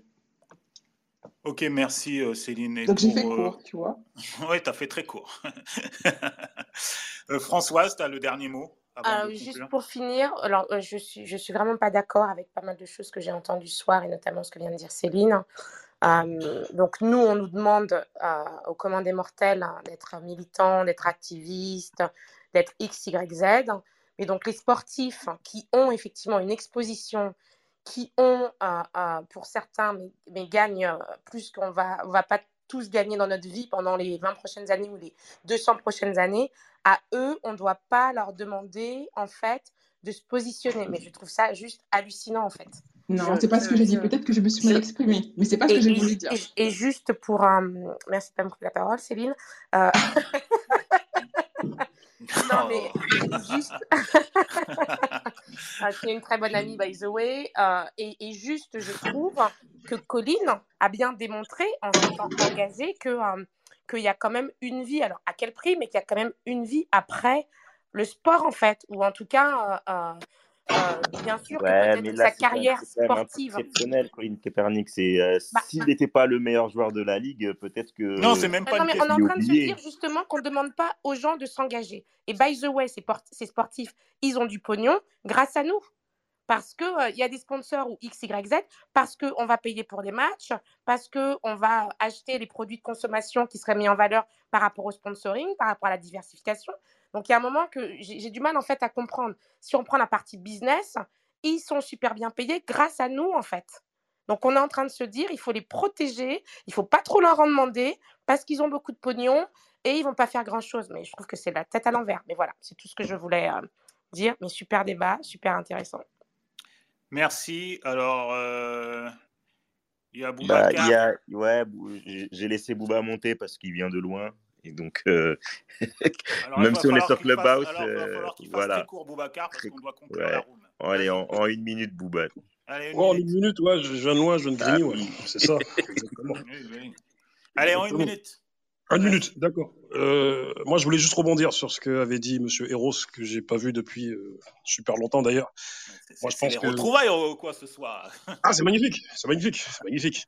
Tu vois, et, et moi, je pense que cumuler de l'influence et prendre, euh, comment dire, en, voilà, en prendre en influence et agir au bon moment, je pense que c'est la bonne, enfin, je pense que c'est une stratégie intéressante.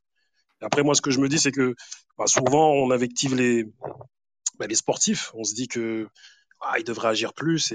Mais comme certains l'ont dit dans, cette salle, euh, il y en a qui sont partis en centre de formation quand ils étaient, plus jeunes et euh, ils sont même pas au fait de, vraiment la réalité sociale en vérité. Moi, je me dis que dans ce monde qui n'est pas le nôtre, qui est contrôlé par les mêmes depuis je ne sais combien de temps, c'est un peu compliqué de, pouvoir y faire sa place, mais euh, voilà, je pense que voilà, pour rebondir encore une fois sur sur ce qu'il disait Eros, je pense qu'à un moment donné, il faut agir au bon moment et et ben voilà, dans ce monde qui n'est pas le nôtre, euh, on peut nous mettre comment dire des barrières assez facilement si euh, si dès le départ on commence à déclarer nos vraies pensées. Donc voilà, c'est tout ce que je voulais dire. Merci, Bouba. Alors, on va aller bah, vers la conclusion. Le, programme, l'agenda des cinémas. Ah, désolé, 1, 2, 3, 4. Vas-y, vas-y. L'agenda des événements euh, culturels euh, afro. Euh, Est-ce que toi, Essimi, tu as, vu quelque chose? Oui, mais je te laisse la, la primeur de le dire euh, au centre. Alors, euh, bah, donc, euh, Diop. ce week-end du 11 au 14 février, au centre Georges Pompidou, Georges Pompidou à Paris, euh, il y a une carte blanche à, à la réalisatrice Alice Diop. Et donc, il y a pas mal de projections, de rencontres, de débats, des projections de ces documentaires, évidemment, mais également des projections de courts-métrages et de longs-métrages d'autres réalisateurs, dont Steve Chenche, qu'on avait reçu récemment et, et qui va présenter son court-métrage lundi 14 février. À Euh, 14h30. voilà, donc je vous invite à aller sur le site euh, du Centre Pompidou et, et réserver vos places pour euh, les séances qui sont, euh, qui sont payantes, mais il y a aussi des, euh, des, des, euh, des séances qui sont gratuites, euh, ren- renseignez-vous. Euh, il y a toujours le festival Tigritude qui continue au Forum des images, donc euh, juste à côté également, avec euh, pas mal de, de très bons films euh, euh, africains. euh, euh, et donc euh, voilà, fa- faites-vous votre culture euh, du cinéma africain euh, euh, au, au- au Forum des images jusqu'au 24 février. Euh, et voilà pour, pour moi, pour, pour l'essentiel des, des, De l'actualité du cinéma. de l'actualité. Ouais. Juste une chose. ouais. Simone. Oui, euh, les nominations aux Oscars sont Ah, tombées. ah oui, bien vu. Voilà, donc euh, ben, ça concerne particulièrement ben, notre sujet de ce soir. Mhm. Will Smith, quasiment, quasiment tout le film euh, La méthode William, et ils ont obtenu des nominations dans toutes, dans toutes les bonnes Ils ont, eu, ils, ont eu, catégories. ils ont eu six nominations. Et à ce propos-là, euh, il y aura euh, la semaine des Oscars, là, donc, qui arrive à la dernière semaine du mois de mars. On a une room et on fera sur le film La tragédie de Macbeth de Joel Cohen avec Denzel Washington, qui est aussi nommé dans la catégorie Oui. meilleur acteur pour Macbeth. Et on fera la room euh, sur le film Oui, euh, oui, Macbeth, oui. qui est visible sur euh, Apple TV actuellement. Euh, juste, une. Voilà. juste une chose avant que vous ne terminiez, je voudrais rappeler l'exposition Sarah Maldoror au, au- au palais de Tokyo. Oui, Et oui. juste une chose, et juste vous demander une chose, est-ce que vous pourriez faire une émission euh, sur, euh, sur le patrimoine culturel cinématographique, notamment de l'Afrique, euh, dont, qui- euh, dont on n'arrive pas à, à diffuser les œuvres. Même Tigritude a eu ce problème, les œuvres ne sont pas diffusables parce que les gens ne sont pas propriétaires. Par exemple, pour l'exposition Sarah Maldoro, euh, c'est René Château qui est propriétaire des œuvres, de l'une de ses œuvres, et les filles n'ont pas eu l'autorisation vraiment de la diffuser. Et ça, c'est un véritable problème aujourd'hui pour le patrimoine culturel africain. Voilà ce que Bah, je voulais vous dire. on va réfléchir de comment, comment on peut organiser ça, peut-être via une masterclass Oui. euh, à, à voir. Ben, merci en tout cas. Et On parle beaucoup, nous, de ça en ce moment, à Black Movie et d'autres euh, d'autres personnes que je connais autour du cinéma. Il faudrait lancer quelque chose, en fait, euh, Mm. pour qu'il y ait un débat qui s'installe sur ça. Merci beaucoup. Hein. On va y réfléchir, il n'y a pas de souci, Simone. Merci Simone. Euh, bah, merci Bakary. Euh, je sais pas si tu as un dernier mot euh, avant de partir, avant qu'on conclue, vu que tu étais notre invité d'honneur. non, non, merci, merci pour l'invitation. Euh, la, la- la discussion, elle mérite euh, un second temps pour poursuivre. Mais, euh, c'est hyper intéressant. Mais je pense qu'il faut poursuivre ce genre de, sujet parce que ma, mon, mot, de la fin, c'est vraiment que peu importe les mini euh, désaccords, mais en fait on est d'accord, c'est parce qu'on n'a pas le temps de s'exprimer et de pousser la réflexion. Je pense que ce qui est important avec ce que vous faites là aujourd'hui, c'est comment est-ce qu'on amène à amener euh, la construction d'une pensée, comment on s'élève tous ensemble et qu'on amène surtout, plus que la critique d'un propos ou, euh, ou d'un ou d'un sujet, c'est qu'est-ce qu'on qu'est-ce qu'on définit ensemble et quelle surtout, je termine avec ça, quelle décision on prend tous ensemble. Ok. Merci. Bah, merci beaucoup, euh, Bakary. Euh, C'est euh, la fin de cette, euh, de cette room consacrée au film Colline en noir et blanc. Euh, et Simi, euh, dans deux semaines, euh, qu'est-ce qu'on fait? C'est une masterclass. Vous, aurez, vous saurez dans quelques jours euh, l'invité. Il y a encore quelques petits détails à régler. Donc, ça sera une masterclass, comme on l'a fait la dernière fois avec Zan Palsy. Euh, là, je pense que ce sera euh, un acteur ou une actrice sur sa carrière et tout. Et vous pourrez lui poser la question. Vous aurez le nom dans quelques jours. Voilà. On règle encore quelques petits détails et puis on, on vous donnera la personne qui Donc, sera. suivez la page Instagram si vous, Exactement. êtes, euh, si vous voulez savoir euh, le prochain le programme. Sur- évidemment, vous suivez euh, le club euh, Ciné Club Afro, vous suivez Simi, moi-même, euh, Atisso, Céline, Françoise. euh, et Rose bientôt aussi maintenant, bah ouais, parce qu'il commence à être un régulier. Et euh, bah, je vous remercie à tous. euh, Merci. euh, Merci, c'était top. ouais, Merci. Bakary. Encore une fois de plus. Euh, bonne soirée à tous. Merci beaucoup. Merci, merci à vous. Et comme dirait euh, notre cher ami Quentin Tarantino, vive le cinéma et notre grande sœur Zan Palsy, Vive notre. vive notre cinéma. Bonne soirée à tous et à dans 15 jours. Merci de nous avoir écoutés. Si vous voulez participer à l'émission, retrouvez-nous sur l'application Clubhouse dans le Ciné Club Afro, un jeudi sur deux à 19h30.